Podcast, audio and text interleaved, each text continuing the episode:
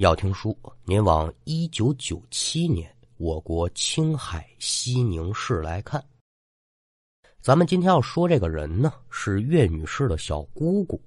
咱们也是为了方便讲述吧，所以后文书咱可也就随着这么叫了。这书得打哪儿开呢？得从岳女士的大姑父开始说。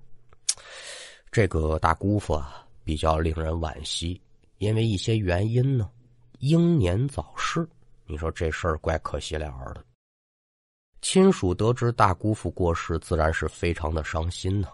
怎样料理这棚白事，咱就不提了，就单说这大姑父呢，遗体火化这一天。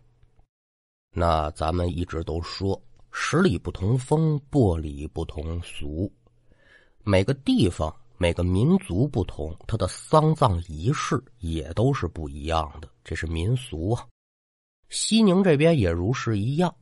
一般在这个死者火化之前呢，亲人呢都会在逝者的手里放上两样东西，分别是什么呢？一个是硬币，二一个呢是肉包子。你要说我再讲究点我不愿意放硬币，您放古钱币那也可以。您说这玩意儿管嘛用呢？硬币这个好理解啊，不就是打点引路的阴差跟那些个孤魂野鬼吗？黄泉路上走的顺当一点肉包子是干啥的呢？是为了让逝者在黄泉路上经过恶狗村的时候，拿手中这肉包子应付这些拦路的恶狗。老话说得好啊，肉包子打狗，一去不回头嘛。那现在这小姑姑作为亲属，自己的大姐夫过世了，自然是要来吊唁的。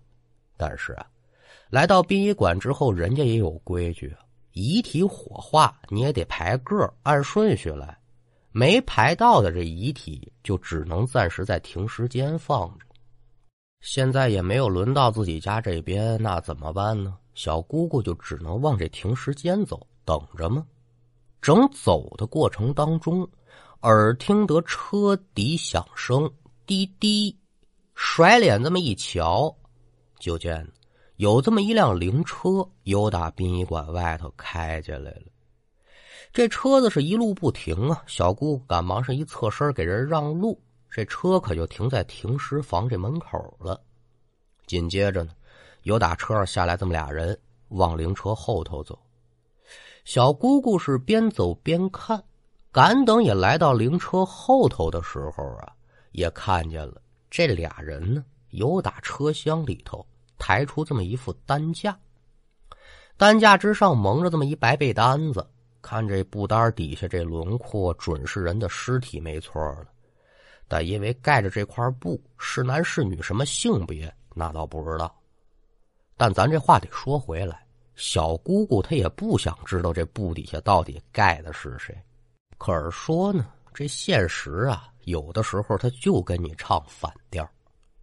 两个人正准备抬着担架往停尸间走，小姑姑站这位置就有点不老合适的，说白了挡人道了。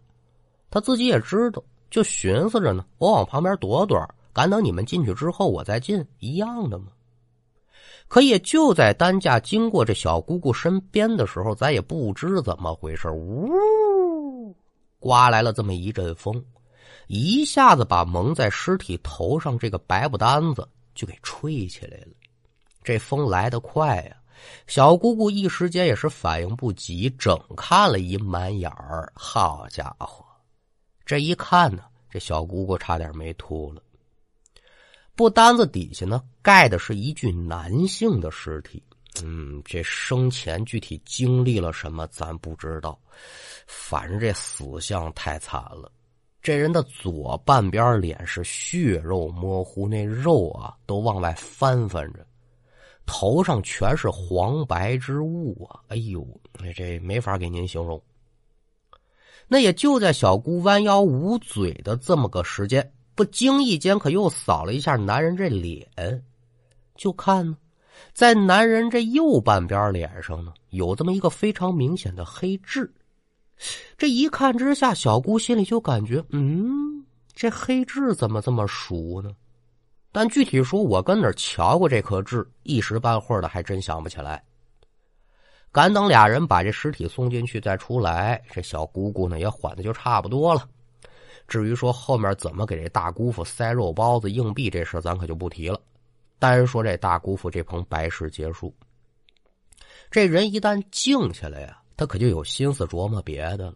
小姑姑这可就又想起那天在殡仪馆瞧见的那具男尸了。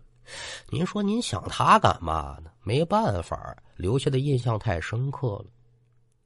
除了这男性尸体的黑痣看着熟悉，再仔细一回想，这男人的长相虽然说破相了，但隐隐约约的那个轮廓还在。再仔细的一回想，这小姑姑就感觉这男的我看着熟，我在哪儿见过他呢？那要不说功夫不负有心人呢，三想五想的呀，还真让这小姑给想起来了。但咱这话可得给您说明白了，不想起来是还则罢了，想到之后不由得是机灵灵下了一身的冷汗，阵阵的后怕呀。您说这里面怎么个茬吧呀？哎，您想把这事儿闹清楚了呀，咱这书就得往回倒一倒了。说一周之前，这小姑姑做的一个梦。梦中呢是一个晴天薄日，小姑姑一如往常就在这公交站呢等平时坐的那辆七路公交车。因为七路公交车的班次非常的少，您说在现实当中等的话，最起码半个钟头，在梦里也如是一样，等了好久也不见这公车来。小姑姑也不知道自己啊坐这车要办什么事儿去。总而言之，很着急。正在心急如焚之际呀，远远的就瞧见这七路公车朝自己这边驶过来了，心里高兴啊。眼见得车子停在了眼前，还没等车门完全的打开，蹭蹭蹭几步，可就上了车了。上车之后，四下一打量，哎，还真不错。车厢中部的地方啊，还有这么一空座可是紧接着呢，这小姑姑不由得就是一愣，怎么呢？此时车里的乘客不少，而且这乘客小姑姑可都认识，不是旁人，亲门近支的都是亲属啊，也有左邻右舍。之所以发愣是为什么呢？这些个亲门近支，包括方便左右的人呢，在现实当中。可都是过世的人了，那您说这一幕如果发生在现实生活当中啊，肯定瞧见了撒丫子就跑，谁跟这车上待着呀？但这是在梦里，小姑姑也不知怎的不害怕，回过神来之后呢，一边朝车厢深处走，嘴上呢就跟车上这些人一一打招呼。但是车上这些人呢，可没表现出熟人跟亲人见面之后该有的热情跟亲切，脸上一个个都变颜变色的。具体说想表达什么呢，还真读不懂。也就在小姑姑即将要走到空座的时候啊，有打旁边伸出这么一只手，一把把小姑姑这胳膊可就给叼住了。孩子，你怎么上来了呢？你知这什么车吗？赶紧滚蛋！这语气挺严肃，而且还有警告的意味。甩脸一瞧，说话这人呢，正是啊，这小姑姑隔壁的邻居，一般喊她就是孙奶奶。我说：“孙奶奶，您老也在哈？这不公车吗？我这时间不赶趟了，下一班我不知得等什么时候呢。”小姑姑这话说完，这老太婆脸色可就不好瞧了。我管你什么事呢？抓紧下车，快走啊，丫头！说着话，老太太可就由打座位上站起来，把小姑姑就往这车门口推，一边推她一边劝：“我说丫头啊，你可得听话啊，抓紧下车。这车你一旦上了，你可就下不去了。这可不是闹着玩的啊！”与此同时，车上的其他人也是随声附和：“哎呦，孩子呀，听你孙奶奶的话，抓紧下车啊！”小姑姑虽然是不明就里，但此时心中只有一个念头：不成，这车我非坐不行。也就在二人僵持不下的时候，耳听得身背后有脚步声音响亮，有打外面啊又上来这么一个人。当来到小姑身后的时候，这人开口说话了：“哎，你要不坐的话，你就让让，我赶时间。”听罢此言，小姑姑扭头朝后看，来者是个男的，长相很普通，但是这右边脸上啊。长着一颗极其明显的黑痣。书给您说到这儿，这人是谁，我就不用再给您介绍了。正是小姑姑在殡仪馆瞧见那具男尸。但这个时候，小姑姑可不知道后续会发生什么事儿啊，依旧跟这孙奶奶僵持着。在这时候呢，车上的售票员犹豫开枪，车上可就剩一个座了，你们俩到底谁坐？都别耽误时间。这男的一听是，连忙把小姑姑一把推到了一边，健步如飞，腾，大屁股可就拍在这空座上了。紧接着呢，这小姑姑也被孙奶奶推到车门口了。孩子呀，抓紧下车啊！这车你坐不得，滚蛋，快滚！嘴上说的不好听，但听得出来这是一片好话。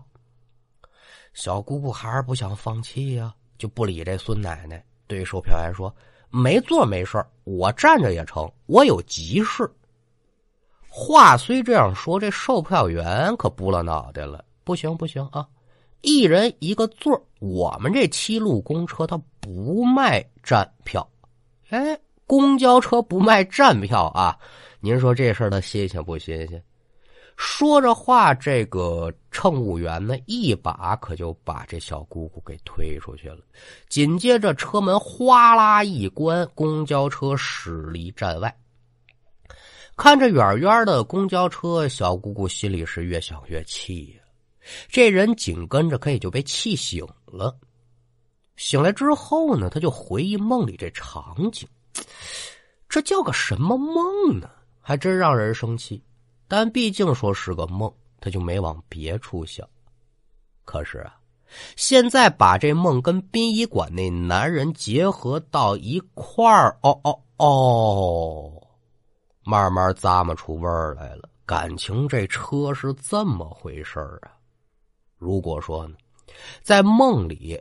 我要是没被赶下车，我也跟着这公车一块走了，那出现在殡仪馆里的人，是不是也得多出我这一号啊？您说，就是这么一神奇的梦，它到底昭示着什么呢？谁也说不清楚。那书说至此，咱们今天的这一段故事也就告一段落。